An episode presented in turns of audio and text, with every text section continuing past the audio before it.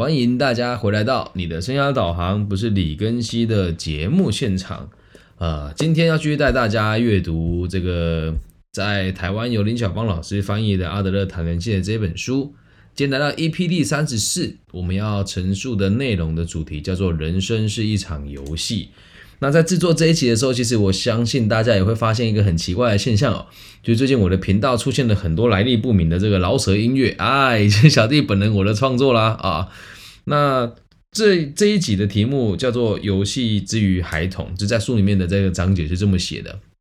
那我读完了之后，给这个这一集的企划的名称叫做“人生是一场游戏”。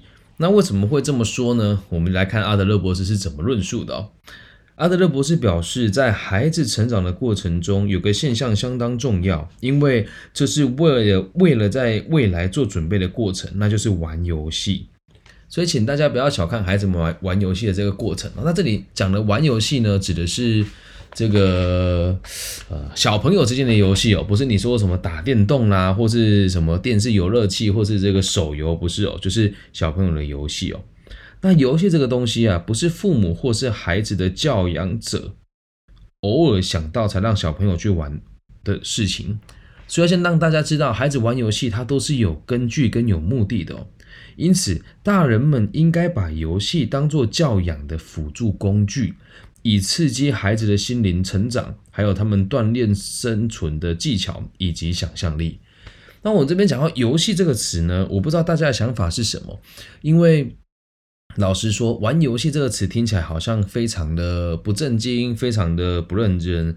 但目前我个人认为啊，在生涯规划的这个领域当中，我们也有很多这个用玩游戏的方式带领大家思考的一些课程。那包含我自己在进行的这个课程当中呢，也会有时候会设计一些游戏的桥段让大家来体验哦。那为什么我们会说游戏对孩子重要呢？我们就去往下看，游戏这个事情呢，隐含着准备未来的概念。小朋友玩游戏的态度，还有他选择玩什么样子的游戏，还有重视游戏的程度，这些都可以看出孩子与环境是什么样子的关系，而且与群体又是什么样子的关系，也可以看出来孩子的态度是敌对的还是友善的，尤其是想不想要当老大，这些是从孩子在玩游戏当中很容易看得出来的现象。我们可以透过玩游戏来揣摩。跟观察小朋友，可以知道他们对于人生有什么看法。因此，游戏对每个小孩子来说是相当重要的。那在我的立场，我认为啊，不要说对小孩子来说，对成人也很重要。我现在在上 EMBA 的课程的时候，我们老师都会讲说，我们成人玩游戏就是已经不有趣了嘛。那什么叫不有趣呢？就是你当一个你约一个小朋友玩扮家家酒的时候，过家家。你倒一杯水给他，告诉他说：“哎，记清楚喽，我们这个是纯正的二锅头。”他喝了就，哎呀，这个好呛啊，爸爸。但是如果是大人，就说就是这就是开水，我们已经没有想象力了。那为什么我们讲说游戏可以看到一个人的未来呢？简单的说，呃，比如说我们在玩游戏的时候，有些人就很喜欢当鬼，躲猫猫嘛。你就想，你你在这个直播现场。去想一想，你玩躲猫猫的时候，喜欢当抓人的还是当被抓的呢？啊，那你玩这个一二三木头人的时候，你是喜欢别人，呃，是喜欢当那个回头的人，还是喜欢当那个行动的人呢？啊，那当你在玩老鹰抓小鸡的时候，你喜欢当的是老鹰，还是鸡妈妈，还是小鸡呢？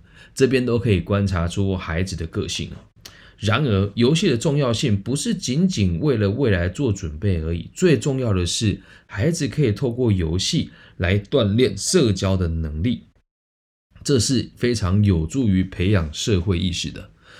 那我们为什么会讲游戏可以透过社交能力呢？几乎没有游戏是可以自己玩的啊。那你说，老师，我们自己设计、我们自己玩的小游戏，这样算吗？不不不，我们讲的游戏一定要是跟别人互动的。那这边我怎么讲说有助于培养游戏的，而且社会的意识哦。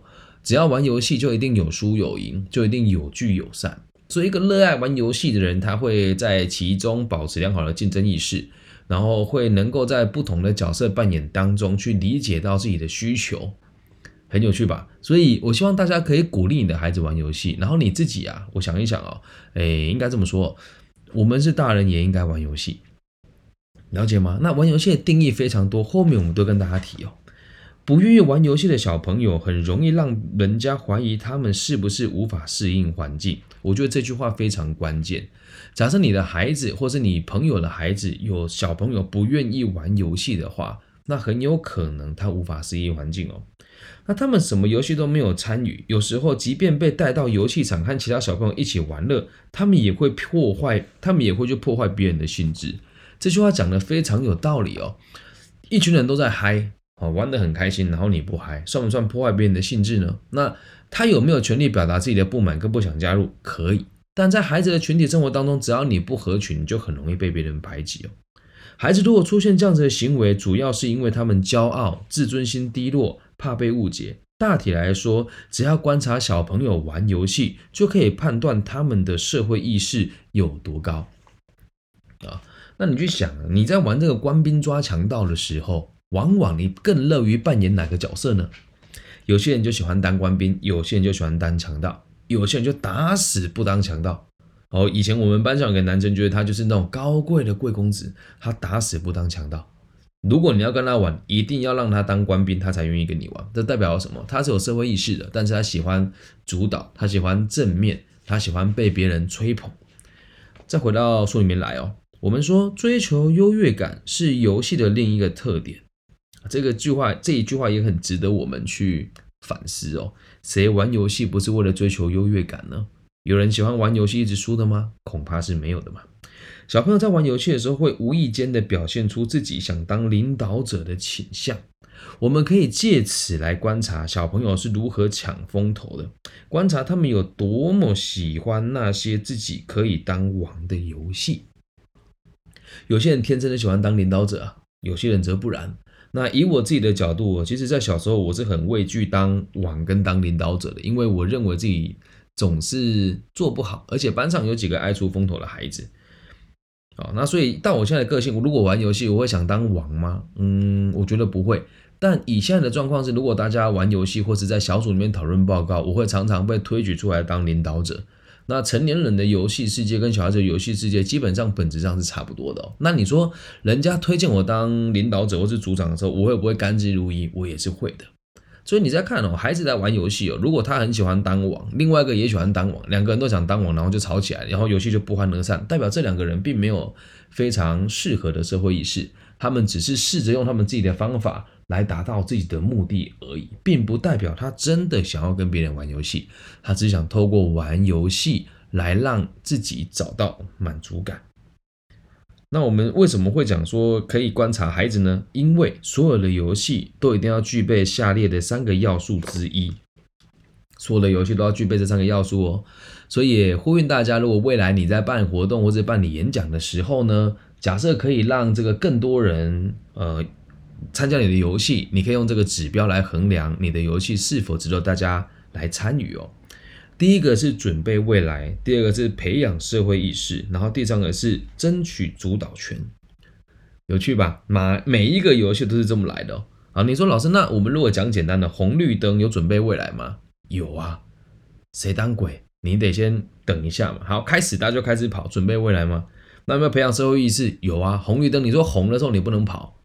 那别人来救你的时候，你才能跑，是不是合作？对吗？那什么叫争取主导权呢？你当鬼的时候，还有你当这个被抓的人的时候，你们必须得要有人能够沟通。几个人喊红的时候，有一个哎，几个人喊红灯的时候，一定要有一个人来救别人，否则他就会马上被这个鬼抓走嘛。哦，躲猫猫啊，这个叫做红绿灯。那现在讲躲猫猫也是一样啊。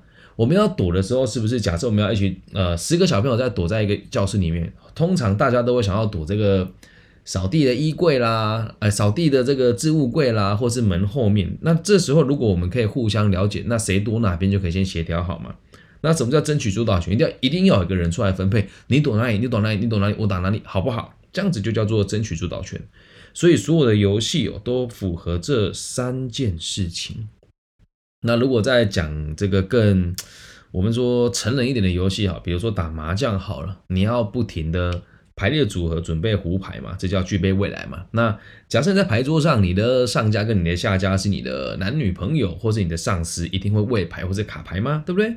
那在整个游戏当中，一定会有人想要取得主导权。为什么？赢了的人可以继续连庄，连庄的人可以敲骰子，那可以由他来开始开。那赢越多钱，这个主导权就越高啊，就这么简单。所有的游戏都得具备这三种条件。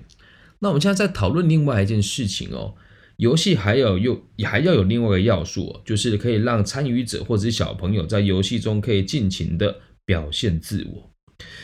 玩游戏的时候是孩子自由发挥的时间，小朋友彼此之间怎么互动，这将会决定他们自由发挥到何种程度。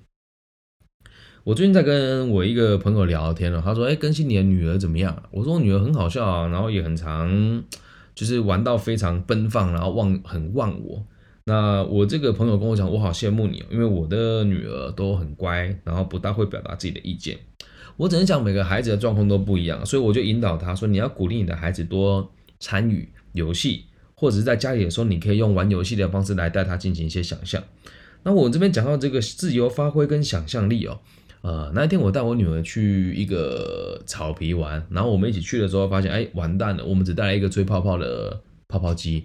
那他原本跟我说他想要玩很多游戏，但我们因为出门时候太兴奋了，只带了泡泡机。于是那泡泡机在这个草原上吹，吹完之后他跟我说：“芭比，我好无聊哦。”我说：“啊，你刚刚出门的时候自己说只想玩泡泡机啊，那怎么办呢？”那我们就想怎么办？我们带了一个野餐垫哦。我本来就是一个想象力蛮丰富的人，想那这个野餐垫上面呢有很多城镇哦，城镇有一个城镇里面有各种不同的店面。然后呢，我们就一家一家玩啊。第一间店是这个面包店，我们两个就想象我们家开面包店，要揉面团，要发酵，要放烤箱，你去找客人来啊。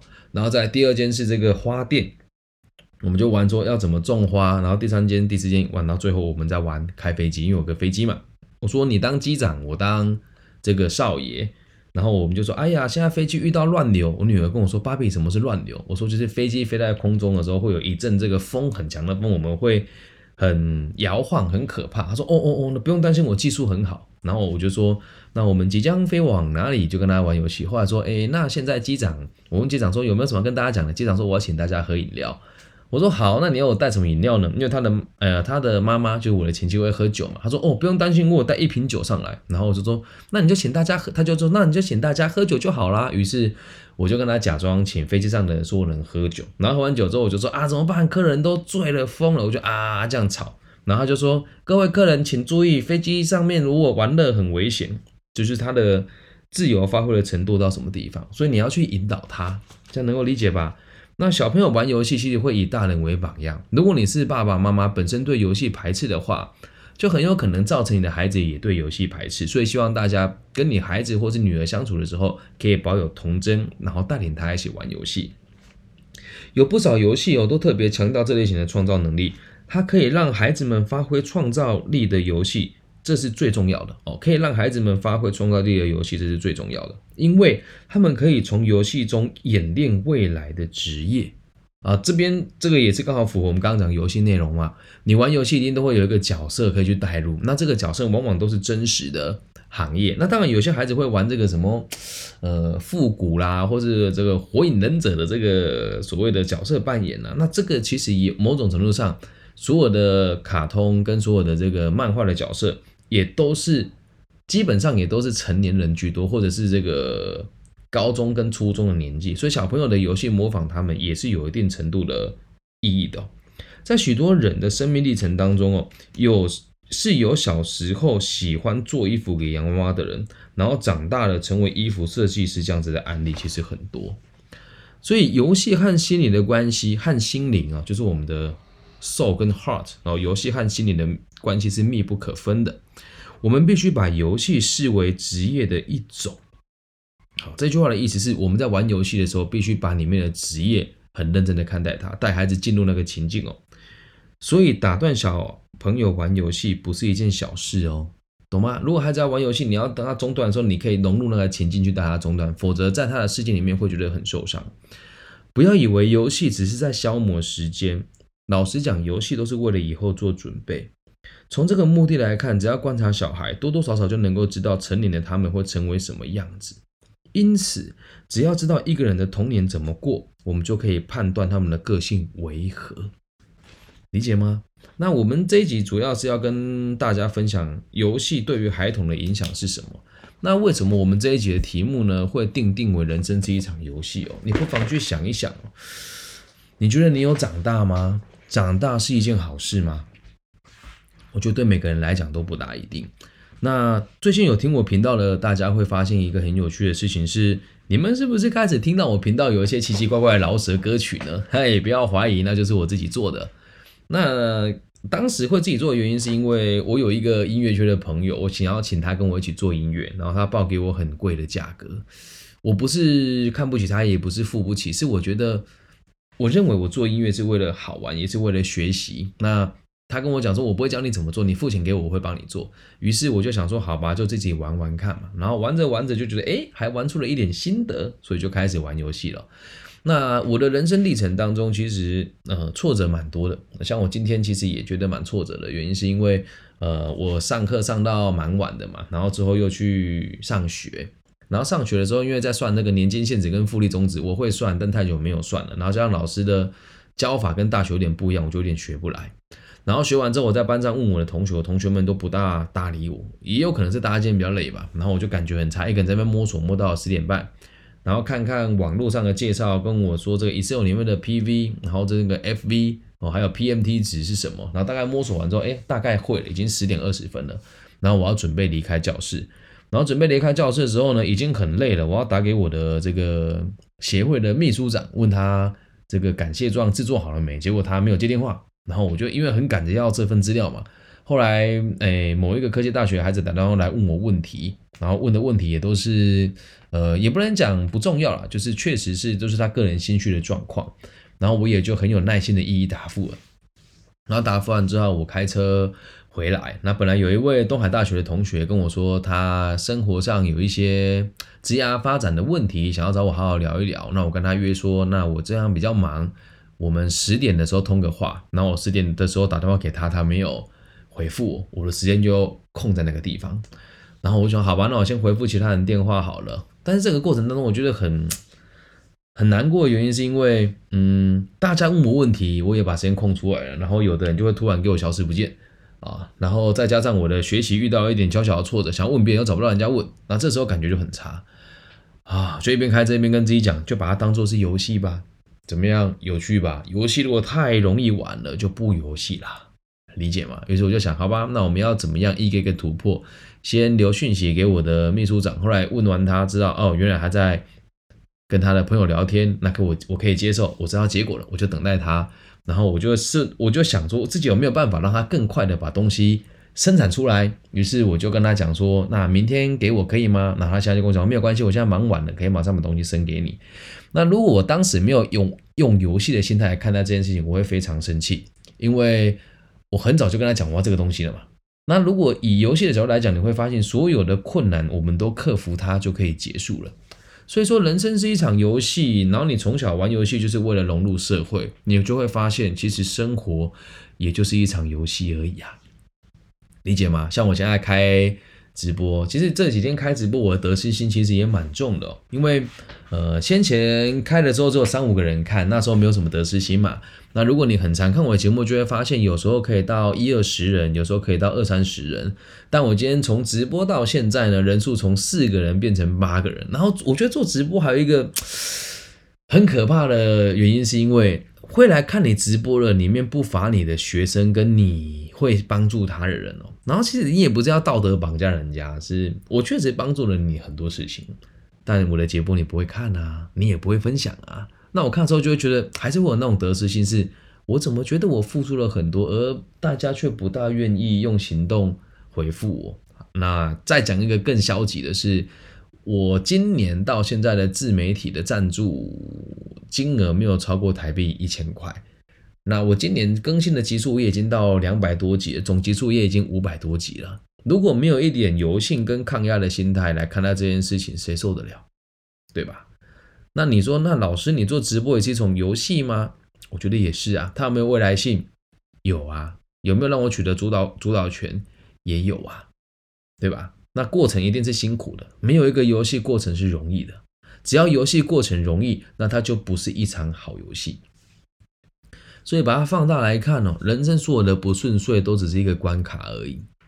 把它当做马里奥，或者把它当做这个呃闯关类型的游戏，你就会放轻松很多。我不知道大家能不能理解这种想法，但你去仔细观察，所有的挫折都是一个能够让你磨练自己的机会。